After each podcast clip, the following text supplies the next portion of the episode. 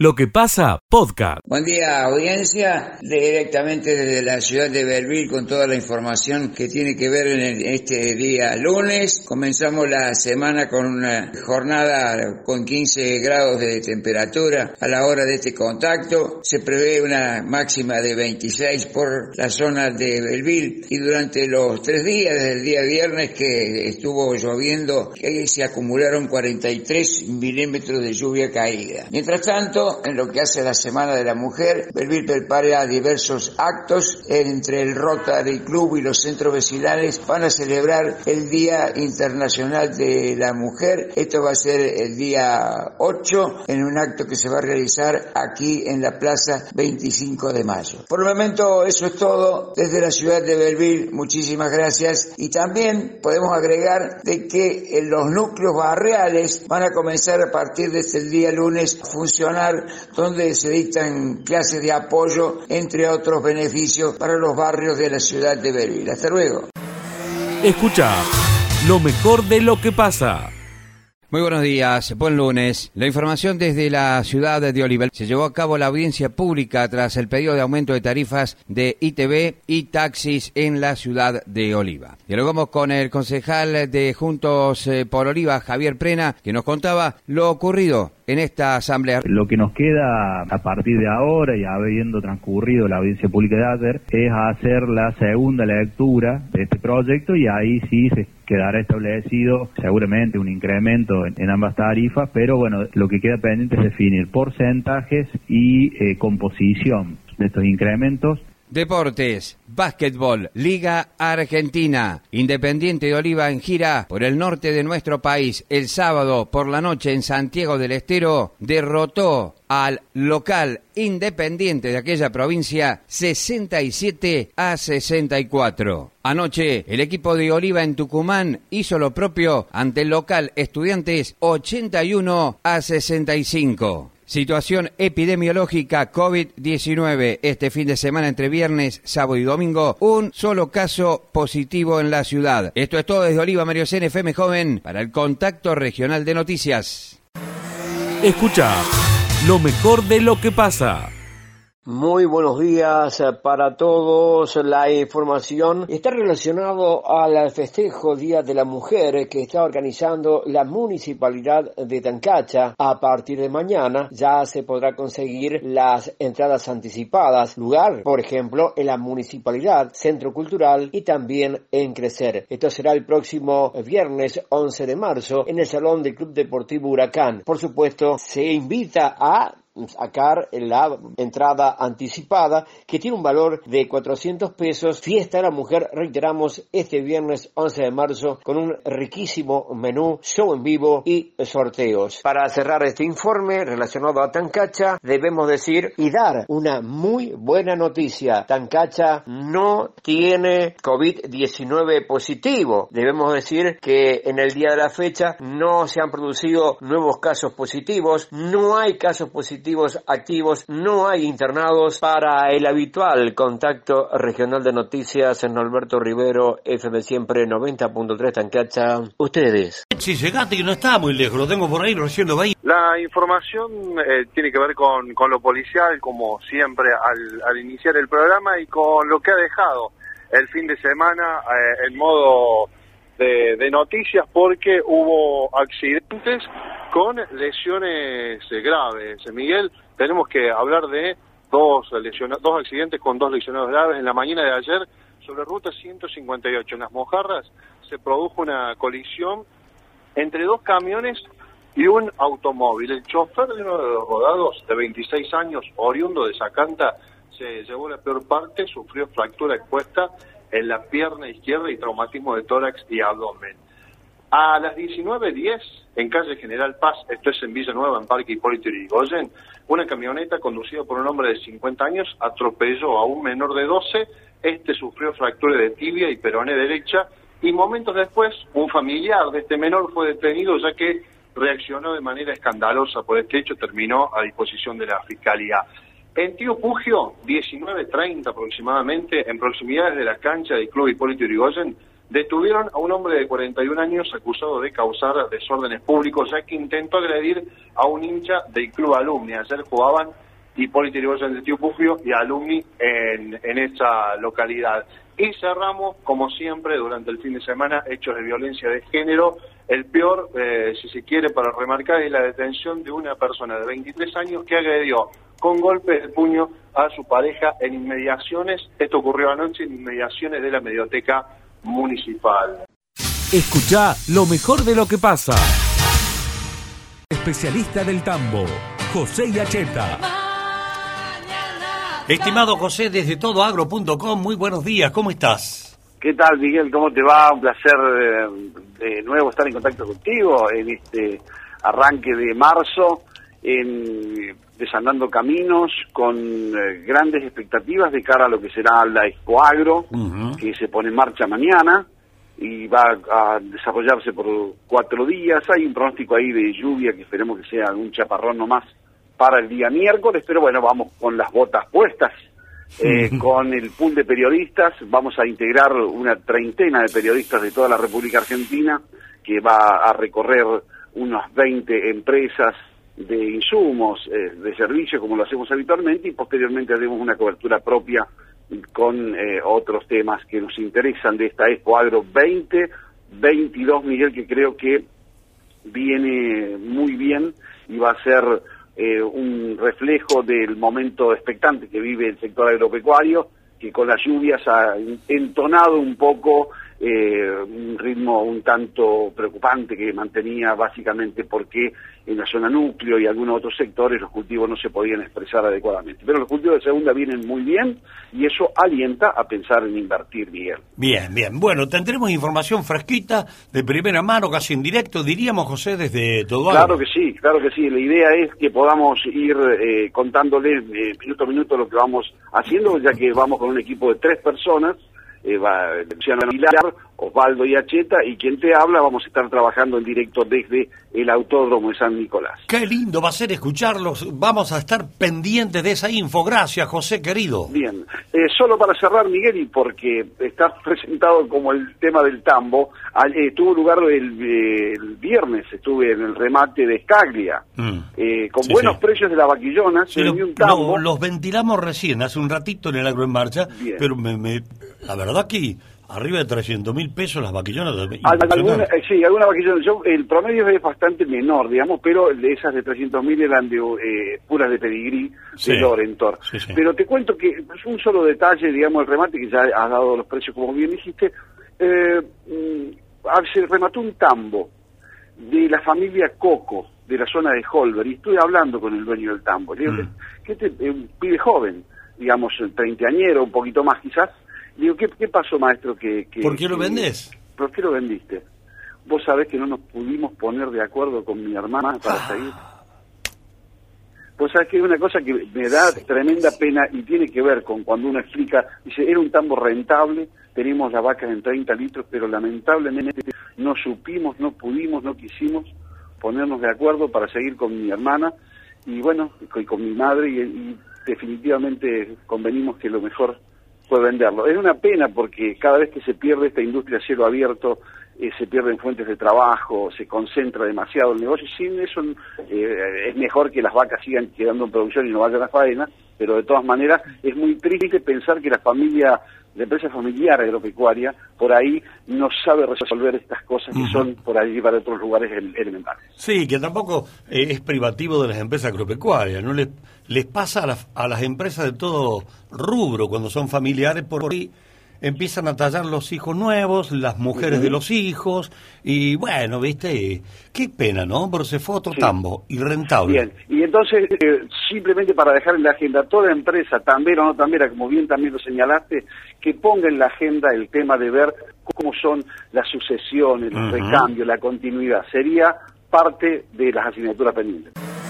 Escucha lo mejor de lo que pasa famoso tema del PSOE. Generación PSOE, sí.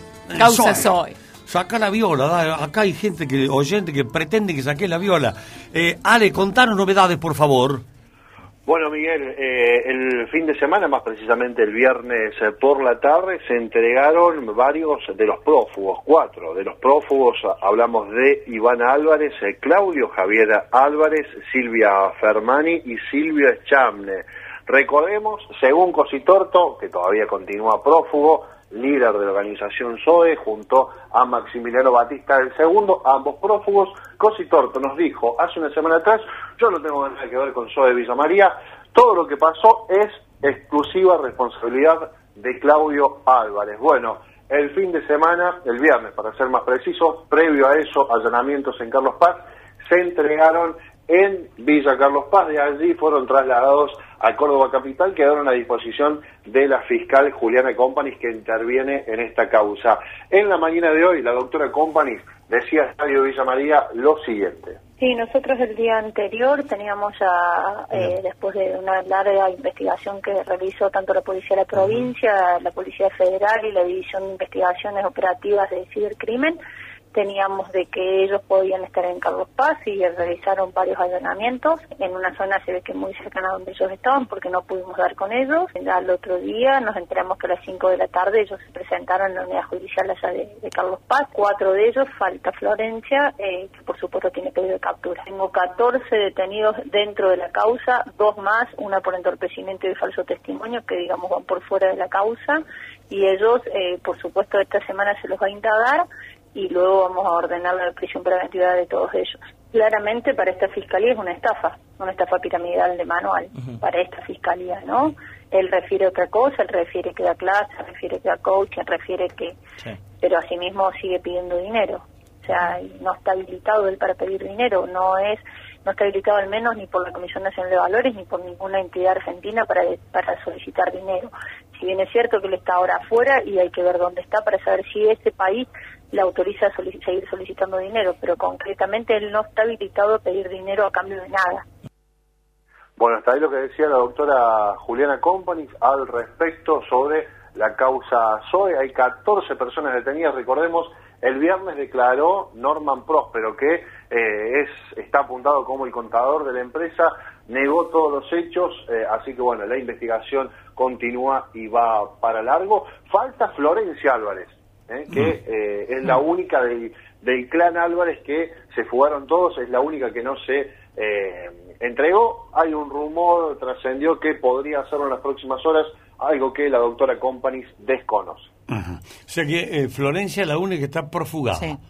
Claro, del clan Álvarez. Después tenemos al, al 1 y al 2 de la organización, Cositorto y Batista, que mm. continúan prófugos.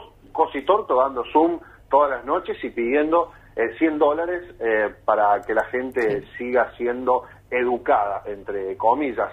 Y mañana, según lo que dijo, haría el relanzamiento de SOE.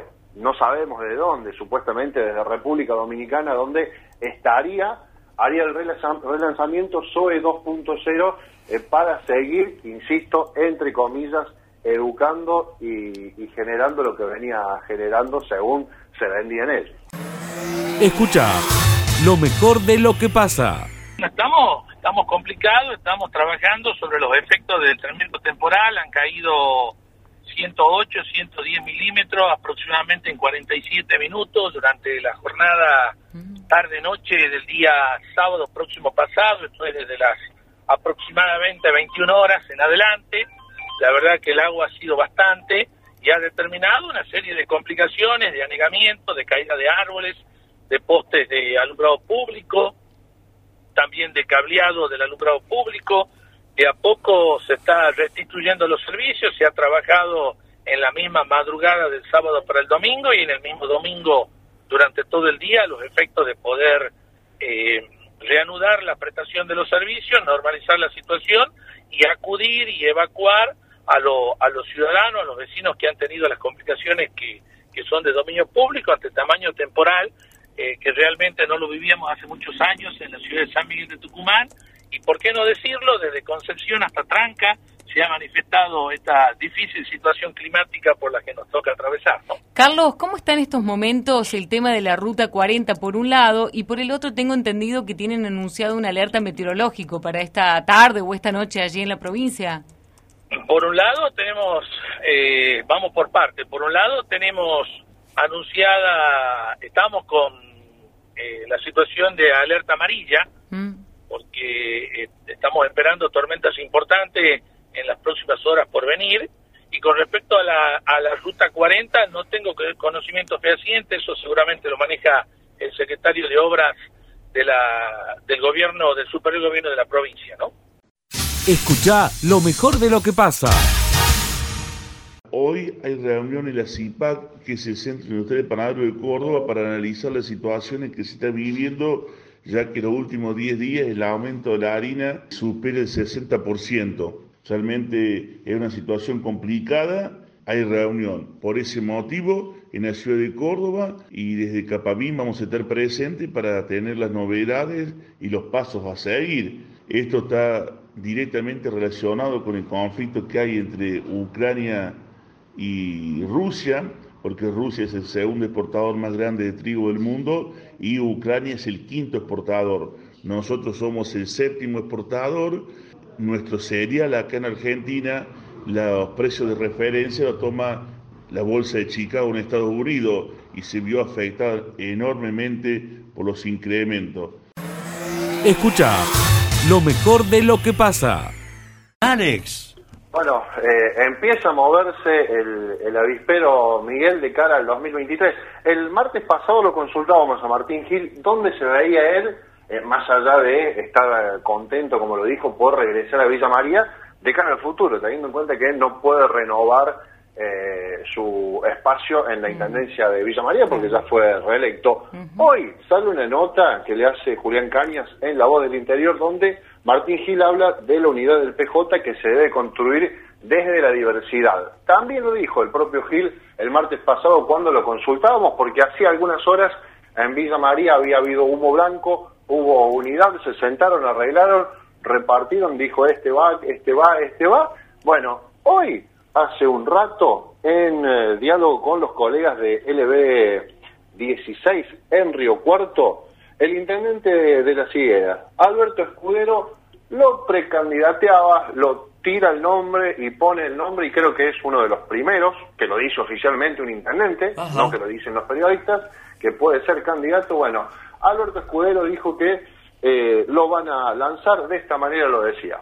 Y creo que lo vamos a largar, empezar a a anunciar a, al Martín Gil para gobernador, creo que sería el, el personaje ideal para gobernador de la provincia, ¿no? Yo creo que se puede llegar eh, a, una, a una unión del peronismo acá en Córdoba. Creo que se está trabajando en eso. Exacto, sería el candidato y bueno, creo que se va a trabajar, es un muy buen candidato, ¿viste? Martín tiene un, par, un perfil excelente, una persona respetuosa de todos los partidos y bueno, Así que con Martín, con, con Gaby estamos trabajando.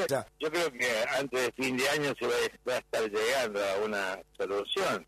Es lo que esperamos todos. Yo tengo buena relación también con la provincia.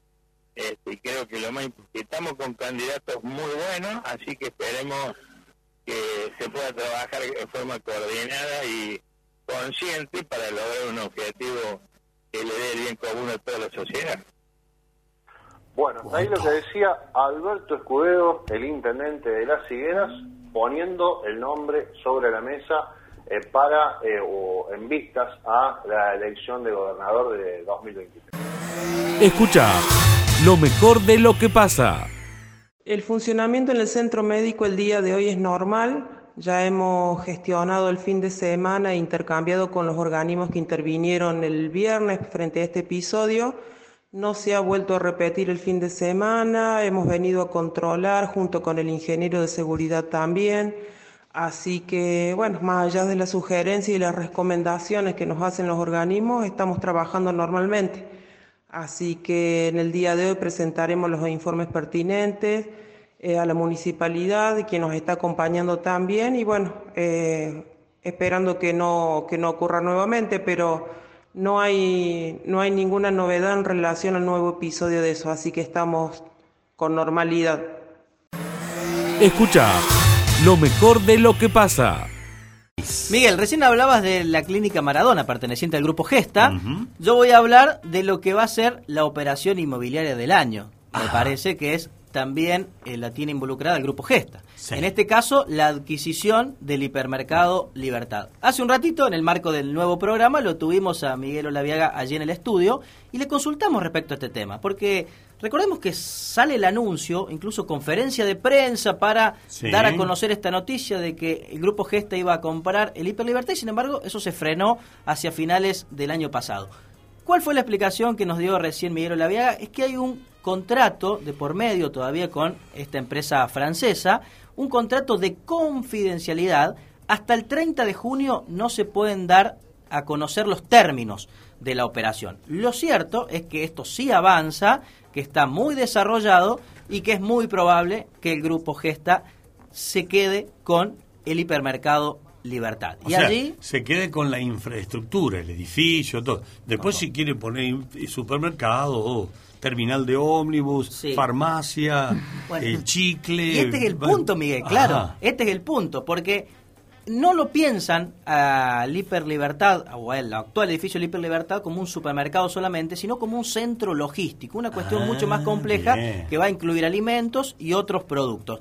Y dentro de eh, las posibilidades y alternativas, le preguntamos a Olaviaga respecto al rumor que surgió aquí en la misma radio la semana Sí, sí. pasada respecto de la terminal de ómnibus. Si efectivamente la terminal de ómnibus podía mudarse a lo que es hoy el Hiper Libertad y nos confirmó que mantuvo una reunión con Martín Gil, entre otros elementos, entre otros diálogos, entre otras conversaciones, surgió esta posibilidad. O sea que es un hecho concreto. La municipalidad le ha propuesto al grupo Gesta que la terminal de ómnibus pueda estar allí en ese lugar o en esa zona, ¿no? En la 158, eh, subida a la, a la autopista. Así que es una posibilidad concreta, ya lo ha charlado Martín Gil con Miguel Olaviaga. Ese lugar, el actual Hiperlibertad, que de- a partir de junio va a ser del grupo Gesta, pueda ser la terminal de ómnibus de Villa María también. Estaba pensando mientras eh, informabas, si le queda superficie al IP Libertad todavía, si le queda tierra libre. Es, es muy grande el predio, Miguel. Para atrás es, es gigante. O sea, le queda. Sí, sí, sí. es- Cuando es decís mucho para atrás. ¿para dónde es? ¿Para el lado de la universidad? ¿Para paralela a la independencia o para el lado de la autopista? No, a- hacia atrás. Eh, ¿Qué Para sería? de Atrás de la universidad. Atrás de la universidad, claro. No, Claro. la universidad está más lejos, no. Le queda para Claro, la- pero- claro, pero en paralelo, camino. Como para paralelo a, Claro. paralelo a para el barrio, digamos, claro. Sí. Paralelo a Independencia, para allá. ¿Le queda tierra? Sí, hay espacio para atrás todavía. No, además el edificio, Miguel, es tan grande que seguramente todas las dependencias, o gran parte de las dependencias del Grupo Gesta se van a mudar allí, hacia ese Sí. lugar, más el supermercado, más las propuestas comerciales, más esta posibilidad de la terminal de ómnibus. Realmente es muy grande. Igual a mí me parece la infraestructura, yo me imagino la terminal con todo montado del grupo Gesta, me parece que hoy lo que es el Hiperlibertad le quedaría chico para tanta cosa. Por eso preguntaba si tiene tierra, si tiene todavía Claro. terreno, porque si la- hacer la, la, la terminal allí requiere tanto espacio como el que actualmente ocupa con playa de estacionamiento Sí, y todo. todo. Porque no se olviden que después hay que hacer los caminos de acceso y de salida de la terminal. Correcto. Y esta es una de las cuestiones que advertía allí Olaviaga cuando le preguntábamos, que implica una infraestructura muy importante, que tiene que tener seguridad, limpieza, acondicionamiento, digamos, una infraestructura de mucho movimiento de gente, digamos. La gran ventaja es esta, ¿no? Que va a tener un movimiento en lugar de gente de manera permanente de toda la, de toda la región.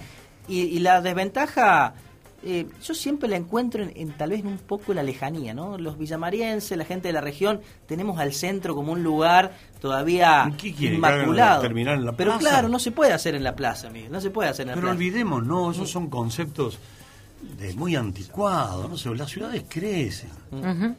Yo tengo un vecino que se fue a vivir al barrio hace 20 años Claro. Y se quejaba porque dice, mirá dónde me mandaron a vivir. y hoy en día eh, está, en pleno centro. está prácticamente en el centro. ¿no? Las ciudades crecen. Mirá la autopista, están loteando ahora ahí. Sí. Le hemos ¿Sí? hecho publicidad acá. Es del barrio Solares del Norte. ¿Quién iba a pensar que iba a vivir en Solares del Norte o en Barrio García? Bueno, ¿Por qué no el- hace la terminal ahí? Claro, es ¿Qué el lugar problema? donde estamos hablando, ¿no? Es en esa zona, ¿por el lugar que estamos hablando. ¿Por qué tiene que estar en el centro? A ver, eh, una de las críticas que escuchábamos la semana anterior respecto al tema de la terminal eran los puntos de lejanía, ¿no? Con respecto al- a la zona céntrica. Hablábamos de autopista y calle Buenos Aires, la 158 y cerca del, del Hospital Regional Pasteur. Los tres puntos que estaba analizando el, el municipio. ¿Sabés quién trabaja más con colectivos? El parador. Tiene el doble de, movimiento logístico que la terminal de ómnibus. Bueno, y en Belville El- pasa algo similar. Y en Belleville. El parador de- del, del pato, los hijos, el pato genuese. Es increíble el movimiento que tiene de colectivos. Está bien, ahí hay una relación comercial, él ha hecho negocios para que paren ahí, pero ningún problema en un colectivo. ¿Cuál es el problema? Los taxis van a trabajar más. Está bien, alguien estará escuchando, sí, vos porque no tenés, no tenés que pagar el costo para ir hasta el centro. Bueno, eso Miguel, lo, justamente lo, lo charlábamos la semana pasada y decíamos, hay dos aspectos para tener en cuenta con respecto a la nueva terminal o la vieja terminal de ómnibus. Desde el punto de vista de la infraestructura vial, el del ordenamiento de la ciudad, claramente está ubicada en un lugar ya muy céntrica y genera muchas dificultades, lo vemos todos los días con los cientos de colectivos que llegan. Pero por otro lado, hay que pensar en el usuario también, porque es un usuario que llega de la región o se va de la ciudad que no tiene movilidad. Entonces, si viene de Ausonia hasta Villa María y el pasaje vale s- unos 200 pesos, parecía un número, y se tiene que tomar un remis desde Buenos Aires y autopista hasta el centro, pagando mil pesos, evidentemente no le va a servir al usuario. Me parece que hay que compatibilizar las dos cuestiones. ¿Para qué, vas, eh, ¿Para qué la gente utiliza la terminal? ¿Para qué la utiliza? Y eso nos va a servir para determinar cuál es el mejor lugar y también la infraestructura que nos determina la, la Sí. zona para que sea correcta el funcionamiento. Pero ¿no? vos vas a las ciudades grandes y están todas afuera y para trasladarte sí o sí o necesitas un transporte urbano Bueno, o un servicio punto. de pasajeros o lo que sea. También me parece que pasa por la mentalidad, me parece que nosotros quedamos no es, eh, a ver cómo decirlo, quedamos con la mentalidad chica porque hoy decimos, eh, caminar 15 cuadras nos parece que vamos a caminar Mm. 50 kilómetros más o menos. Y en las exacto. ciudades grandes, caminar 15, 20 cuadras es la nada misma. es como decir, se lo hacen de taquito, como Claro. nosotros nos vamos al almacén de la esquina. Pero también hay que respetar también la convivencia de los ciudadanos que habitan al lado de la terminal ahora. No pueden pasar, esa gente que vive ahí, es un martirio vivir ahí. Tienen un edificio hecho para arriba. De este lado tienen el Boulevard eh, eh, España, Alvear. Alvear. Sí, tienen eh. un cruce de semáforo, tienen todos los, los comedores que están sobre Sarmiento, no se puede... Y te, Entonces, y te falta el edificio de Procrear. bueno, también ponele. Y todo eso, ¿y qué? ¿Y eso no, no importa? No, no, por supuesto. La sí, gente sí. tiene que vivir bien. Eh, Es un análisis integral que para mí, Miguel, que hay que hacer de, de la situación. Eh, Claro. no, no es fácil, eh, pero me parece que, que hay que hay que pensar bien antes de tomar una, una Sí, definición. pero con el tiempo, Hay que pensarlo por más bien. que lo piensen bien, que yo no voy a estar tal vez, pero la terminal no va a estar más ahí. Olvídense. Olvídense. Porque si no, Córdoba no podría haber crecido. Entonces, o achiquemos la ciudad, evitemos que crezcan las ciudades, para que la terminal quede ahí, para que tu farmacia quede ahí. No, no achiquemos, para que no gaste plata. el- No. Vos vas a Córdoba y, y tenés que ir al Cerro de las Rosas y llegás en ómnibus a la terminal, donde está, y después te tenés que ir al Cerro Rosas. Y sí, sin ir ¿qué querías En hacer? el centro, el centro también te queda lejos de la ¿Cómo terminal hacer? de ómnibus. Si no hay que ponerle límite al crecimiento urbano Claro, de las ciudades. Si no, no puede crecer más porque está lejos, va a quedar lejos la terminal. Igual, igualmente de los tres puntos que mencionamos, creo que el que está más cerca es este, ¿no? El, el- Sí. la zona del hiperlibertad. después se van a implementar servicios más económicos de transporte. Transporte urbano, Claro, tiene que haber colectivos de manera permanente. Todo ¿no? se adecua, claro. despreocúpense, el progreso no para, no lo van a parar los vecinos que se em- van a empecinar que la terminal tiene que estar ahí porque si no el remis cuesta. Olvídate, olvídate, el progreso no lo parás. Y- igual, igual yo pienso dos o tres cosas, Miguel. Eh, eh, la gente que viene de afuera, Sí. ¿para qué viene? ¿Para hacer compras? ¿Para trámites, servicios de salud? trámites. ¿Para trámites? Y para educación. Todo eso, a excepción de la Universidad Nacional, está todo en la zona céntrica, ¿no? Entonces... Y el hospital. Y el Y el hospital. hospital... pa- Bueno, ah. Gran parte. Claro. Exactamente. Pero eh, mucha gente de la zona viene también a las clínicas que están todas en la zona céntrica. Eh, Entonces, desde ese punto de vista de la funcionalidad, creo que la terminal tiene que estar en un punto más Sí. o menos cercano. O las clínicas irse después para allá. Claro. Porque también Hacer un las- polo de salud. Porque para, las clínicas, no sé si van a coincidir conmigo, son un laberinto caprichoso construido para no irse de ahí. Entrar por una puerta, salir por la otra, un cartelito que te dice para arriba, o no. La única clínica construida, pensada como clínica, es la de los... La día sanatorio. eh, la que era de La los camioneros. Entonces también las clínicas están apretadas por el progreso. No nos confundamos. ¿No? No, aparte, viste, es esto que voy a decir, la funcionalidad. Consultorio externo por calle tanto, consultorio Claro. de cosas por Te tanto. de- para allá, para acá. Bueno, no sé, Martín, ¿vos qué crees que se quede acá a la terminal? No hay ningún problema. Y él votó a favor que se Yo voté a favor la semana pasada porque se queda aquí con una refuncionalización de la zona. Ahora, si no se puede, habrá que buscar otro lugar. Eh, hay que echar todos los que están ahí, el, el Boulevard Sarmiento, los que tienen comedores, y váyanse de acá porque... Claro, también esa gente. Es que ellos se van a ir donde está la terminal nueva. Pero no te quepa duda. Bueno, pasó con el Hospital Viejo, ¿no? Muchos de los comercios del Ah. Hospital Viejo tambalearon y ahora con el centro cívico se reacomodaron de vuelta Seguro. y todo se reordena, Y, claramente. y hay que pensar qué va a haber donde ahora está la terminal, cuando se vaya. Claro, ¿qué va a ser ese edificio? Claro, seguramente va a ser algo que, que va a alimentar el progreso y va a ser sustentable para la ciudad. Y van a vivir los que están ahí, los que vienen, no sé, yo pienso de esa Y manera. sí, ¿no? Miguel, cuando yo imagino que cuando alguien diagrama semejante cambio, tiene todo en la cabeza. Es un conjunto de cosas. Bueno, a ver, ojalá, ojalá. espera, espera, espera, porque esto que trajo Martín ahora, la, ver- no, dice, si eh, Maradona Salud, por más que sepa, no lo van a decir, ah, por el olor, porque ellos no reconocen errores y mucho menos el señor presidente de Maradona, bueno, temas particulares. ¿Y los bomberos? Sí. ¿Se acuerda, Miguel, que yo le dije hace cinco meses que la terminal se iba para ese lado? Sí. Y los bomberos. Los dice- bomberos.